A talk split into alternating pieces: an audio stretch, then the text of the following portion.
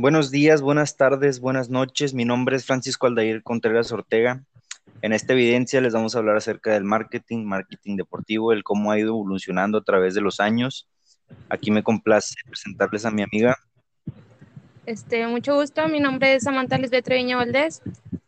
Este, para ti, ¿qué es el marketing? Empezando con esta breve pregunta.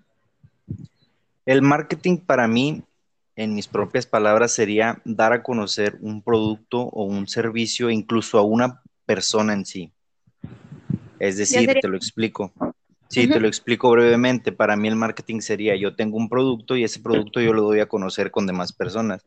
O de igual manera, como pasan actualmente en las redes sociales, que yo quiero pues presumir algo, yo se lo, se lo doy a conocer a demás personas a través de obviamente de pues lo que está pegando ahorita, que son Instagram, Facebook y todo ese tipo de aplicaciones. Sí, sí, claro, o sea, ahorita se está viendo mucho lo que es las aplicaciones por la pandemia, pues todos están en las redes sociales. Este, o sea, es más que nada para dar un objetivo para que las empresas tengan más vistas, por así decirlo, y que tengan por, para su producto. Exactamente, ahora te la, yo te la pongo así, te la planteo desde nuestra perspectiva, desde nuestro ámbito, el marketing deportivo, ¿para ti qué es? Para mí, el marketing deportivo ya sería como una marca de deportes poniendo a una persona, a un famoso, por así decirlo, un deportista, a que vea, se vea visto con una marca. Por ejemplo, pongamos que Nike este, tiene muchas muchos jugadores a los que les patrocina, es un patrocinador, por lo cual a los, a los consumidores, como por ejemplo nosotros, de que ah, tal persona, tal, jugador trae estos tachones, yo los quiero. ¿Por qué? Porque se hace como una, sí, pues, un objetivo para la persona, es como algo llamativo, para, por así decirlo, para que la empresa tenga más compras. Sí, claro, da visibilidad al mismo, al mismo producto que quieren, pues, válgame la redundancia, promocionar. Este, de hecho, compartimos, compartimos definición en ese sentido. De igual manera, te cuento un poquito de cómo va evolucionando el marketing a través de los años. No sé si tú tengas en cuenta esto o si algo sabes, pero empezó a raíz de Estados Unidos en los años de 1850 y los 60 por ahí más o menos.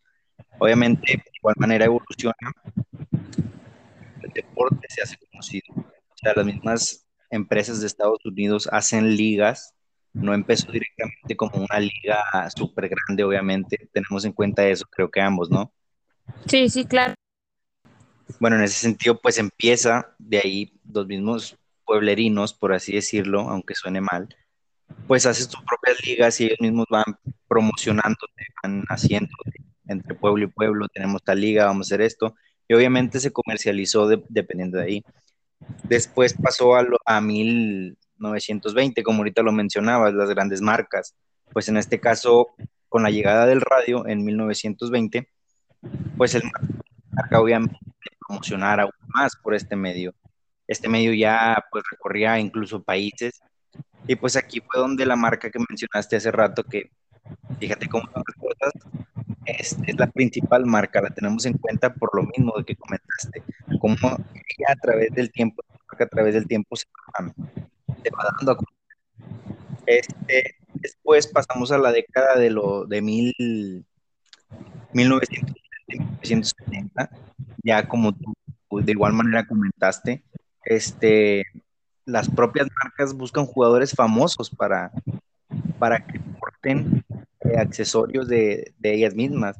Por ejemplo, otra vez volvemos a, lo mismo, Nike, Adidas, Puma, que son marcas más reconocidas, pues ellos buscan personas que son muy conocidas y así hacer por ejemplo, una mancuerna, como por ejemplo el claro ejemplo este de Jordan con Nike, o sea, como todos conocemos una marca Jordan, ¿tú conoces la marca Jordan?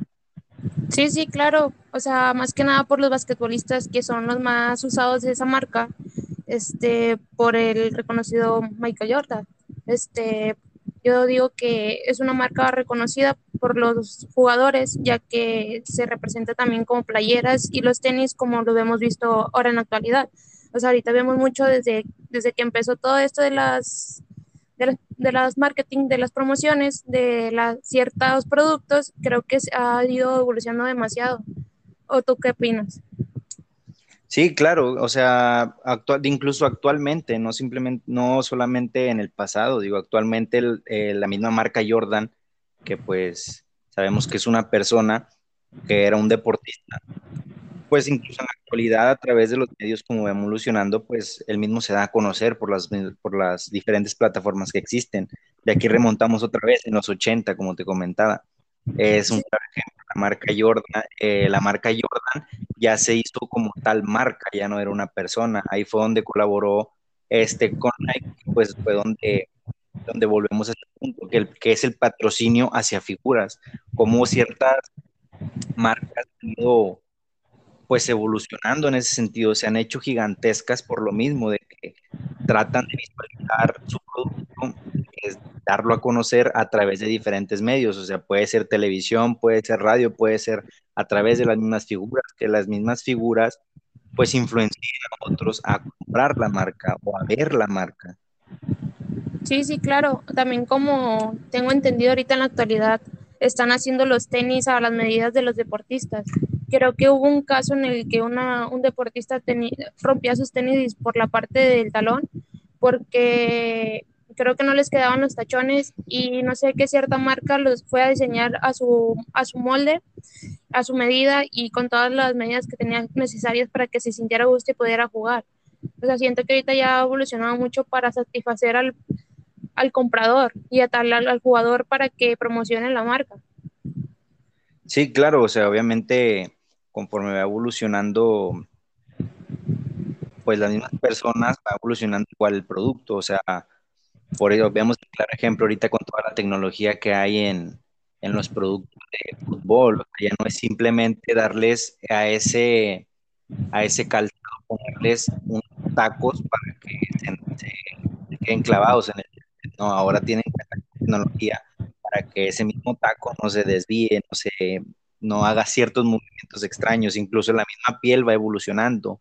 Antes era pues piel real, por así decirlo, sacada de los animales, pues ahora vemos cómo va evolucionando en ese sentido también, de que pues ya son pieles sintéticas, o sea, y obviamente esto se acomoda un poco más a la necesidad del mismo, consumidor y como lo comentas, del mismo deportista.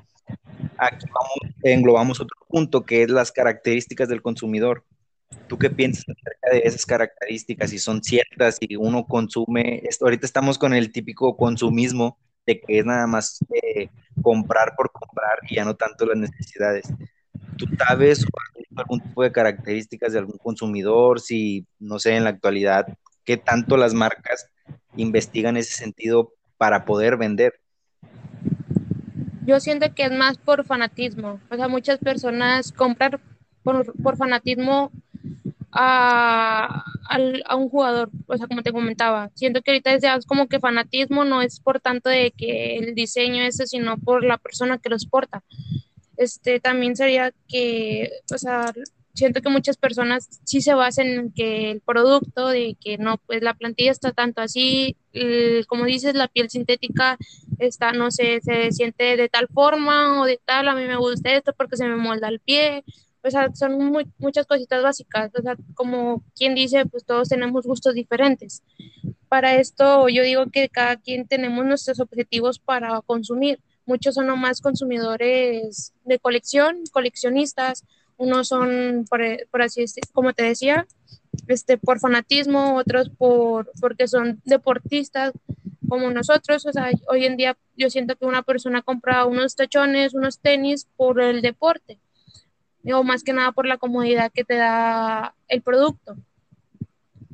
Sí, exacto, digo, incluso no necesariamente tiene que ser relacionado al deporte. Vemos como un influencer X y se me compré esto, no sé, por decirte algo, un, un tipo de, de, aparato, un control remoto que se pega a la pared, que realmente no necesitamos que esté pegado a la pared, pero como esas grandes empresas a través de esas personas hacen pues hace, visualizan ese mismo producto. Es, realmente es impresionante cómo podemos ver, por ejemplo, una figura que antes a 20, 30 pesos en tiendas locales, ahora ya son internacionales y los venden hasta en 400 pesos. Es lo que ha causado esto a través del marketing, o sea que van cada vez se hacen más populares, más populares y por ende pues hay más, hay más demanda en ese producto y obviamente hay que producir más y obviamente se le sube el costo a eso. Es sí, impresionante eso.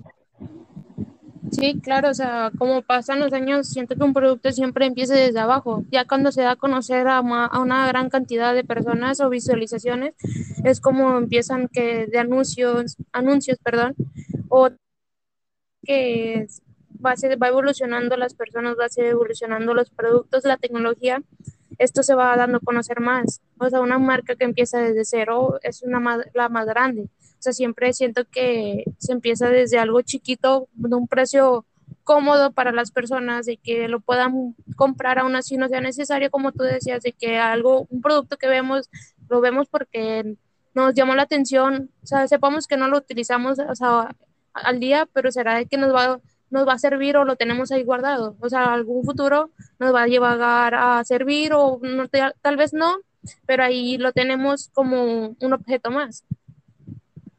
Sí, exacto, pues es como, como tal, no es tanto, pues, como decirlo, que la marca nos esté saturando de cosas. O sea, muchas veces nosotros siquiera vemos el producto publicitado, pero como la marca es tan grande, es tan famosa que lo hemos visto a través de años, o sea, nosotros ya sabemos que es una buena marca, que podemos hacer tal cosas con eso. Por ejemplo, tengo un ejemplo. Yo no había visto unos tenis rosas que, ni en redes sociales, ni en televisión, ni en nada. Eh, ayer por una plata comercial los vi me gustaron. Los vi y dije, son Adidas, o sea, tienen que ser buena marca, están bonitos, están hechos bien, o sea, a través de cómo el marketing ha ido evolucionando en ese sentido de que nosotros mismos ya reconocemos, ya sabemos lo que es sin necesidad de que, no, de que nos de que nos digan lo que es, por ejemplo. De igual manera, la, ahorita los juegos de video, no es necesario que nos digan y que nos introduzcan tanto a los juegos de video, cuando nosotros mismos ya lo hemos consumido mucho, nos, nos los han promocionado por muchos años, que actualmente ya sabemos lo que es. ¿Tienes algo tipo relacionado que, que tú misma digas? Es que a pesar de no verlo, de que no lo frecuente tanto en redes sociales o que no lo visualice tanto en el mercado, yo ya sé lo que es y soy fan de eso. Este sería, yo digo que hablando personalmente, yo diría que el maquillaje, o sea, fuera del tema, yo siento que el maquillaje ya, como dices, una vez te gusta y lo sigues comprando este, o tal igual también los, los tenis de tal cierta marca me gustan y es como que yo los siento cómodos, o sea, siento que es más como te sientas tú y ya es con base de los años de que dicen, no, pues estos tenis duran ciertos años o cierto tiempo en el que yo digo que sí son, buen, son buena calidad, no se me han hecho o se me han, se me han desgastado, cosas así por el, por el estilo. Y yo siento que que sí, o sea, es como que ya la tiene reconocida, de que una marca eh, es buena por porque ya la probé, o sea, ya no necesito que alguien me, me venga y me lo promocione, porque ya sé lo que se siente y así